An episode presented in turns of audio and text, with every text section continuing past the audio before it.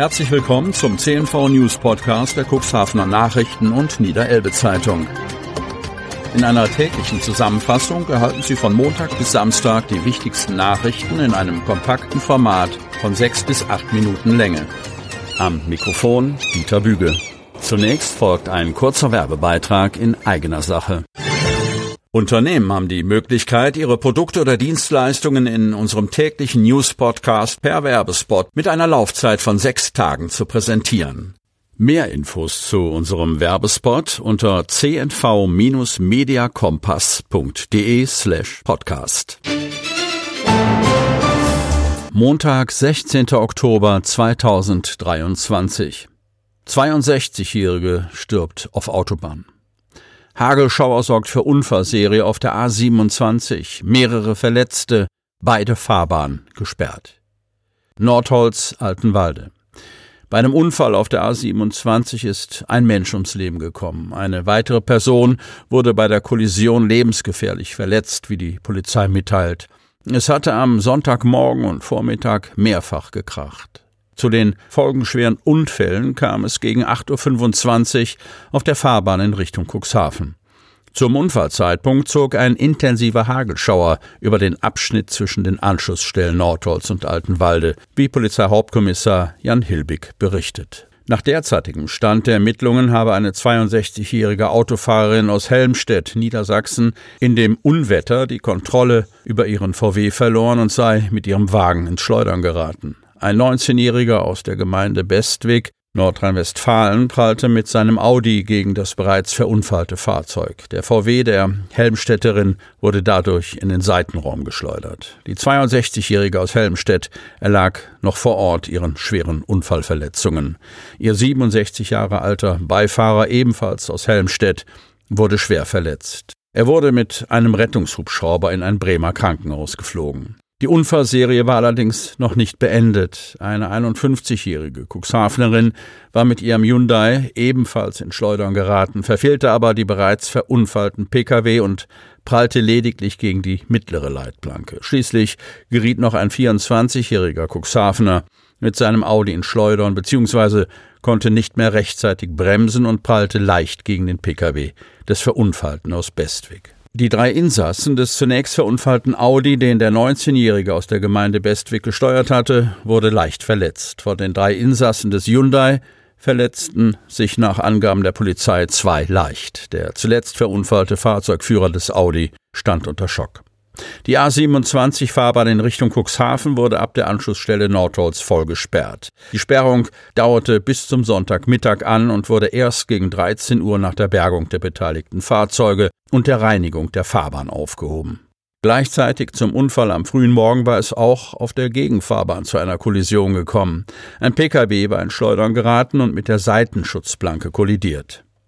Hier entstand laut dem Polizeisprecher lediglich Blechschaden. Menschen wurden nicht verletzt. Allerdings musste wegen des Unfalls kurzzeitig auch die A27 Fahrbahn Richtung Bremerhaven voll gesperrt werden, bevor eine Spur wieder freigegeben wurde. Kirchenkreis ist auf gutem Kurs. Kirchenkreis Cuxhaven-Hadeln feiert zehnjähriges Jubiläum. Kreis Cuxhaven. Es gab allen Grund zum Feiern. Die Gemeinden des Kirchenkreises Cuxhaven-Hadeln kamen Freitagabend in den Happerkallen zusammen, um ihr zehnjähriges Fusionsjubiläum zu feiern. Die Idee, Kirchenkreise zu fusionieren, entstand bereits Anfang der 2000er Jahre. Die Kirchenkreise bilden die wichtigste Einheit der evangelisch-lutherischen Landeskirche Hannover. Allerdings benötigen sie eine gewisse Größe, um umfänglich handlungsfähig zu sein. Um einen großen Kirchenkreis zu bilden, schlossen sich die Kirchenkreise Cuxhaven und Landhadeln nach einem langen Vorlaufprozess 2013 zusammen. Mittlerweile bildet der Kirchenkreis eine feste Einheit, betont Regionalbischof Hans-Christian Brandy. Zu dem Motto des Abends, auf große Fahrt, sagte Superintendentin Kerstin Thiemann über ihren Kirchenkreis, man hat die Segel gesetzt und ist losgefahren. Brandi ergänzte, für die Kirche ist die See durchaus manches Mal rau, aber der Kirchenkreis ist dennoch gut auf Kurs. Mit Thiemann hat die Kirche seit einem Jahr eine neue Kapitänin, die schon so manche Kurskorrektur auf den Weg gebracht hat. Und das wird auch von allen sehr dankbar angenommen, betonte der Regionalbischof. In der Vergangenheit habe man viele Gespräche mit Menschen außerhalb der Kirche geführt und wahrgenommen, dass die Kirche in dieser Region noch immer als Gesprächspartner sowie Akteur geschätzt werde.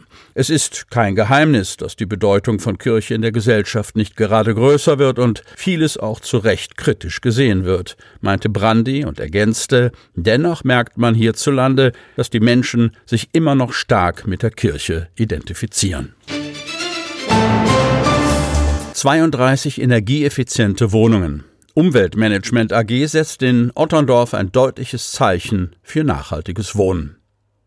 Es werden Maßstäbe gesetzt. Die obligatorische Buchse fürs E-Auto ist dabei nur ein Aspekt. Die in Altenbruch ansässige Umweltmanagement AG, kurz UMA AG, platziert in Otterndorf im Neubaugebiet ein deutliches Zeichen für nachhaltiges Wohnen. Jetzt wurde Richtfest gefeiert für ein energieeffizientes Quartier. Den Gebäuden liegt eine Holzständerbauweise zugrunde. Es wird auf Solartechnik, Dämmung und zentrale Steuerungstechnik gesetzt. Mitten im Neubaugebiet entsteht dieses besondere Quartier mit insgesamt 32 Wohnungen. Sie sind unterschiedlichster Größe und sollen verschiedene Bedürfnisse abdecken.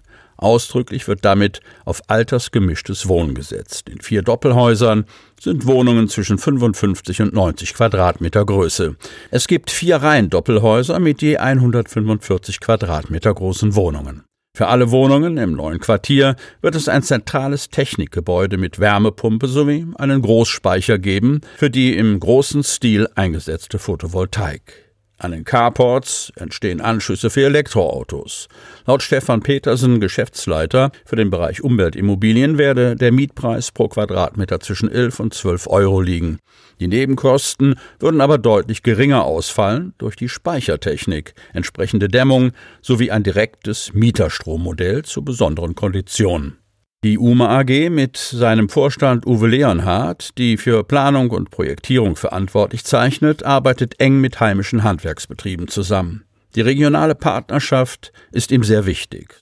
So ist dort die Zimmerei und das Baugeschäft Plate aus Odisheim Generalübernehmer oder Apiarius aus Vanhöden mit Erdarbeiten sowie das Unternehmen Sandmeier für Photovoltaik und Stromspeicher am Werk. Das nachhaltige Otterndorfer Quartier könnte als Blaupause dienen für weitere energieeffiziente Quartiere. Pläne dafür gibt es durch die UMA AG bereits für Osterbruch und Kadenberge. Sie hörten den Podcast der CNV Medien. Redaktionsleitung Ulrich Rode. Produktion Win Marketing, Agentur für Podcast-Produktionen.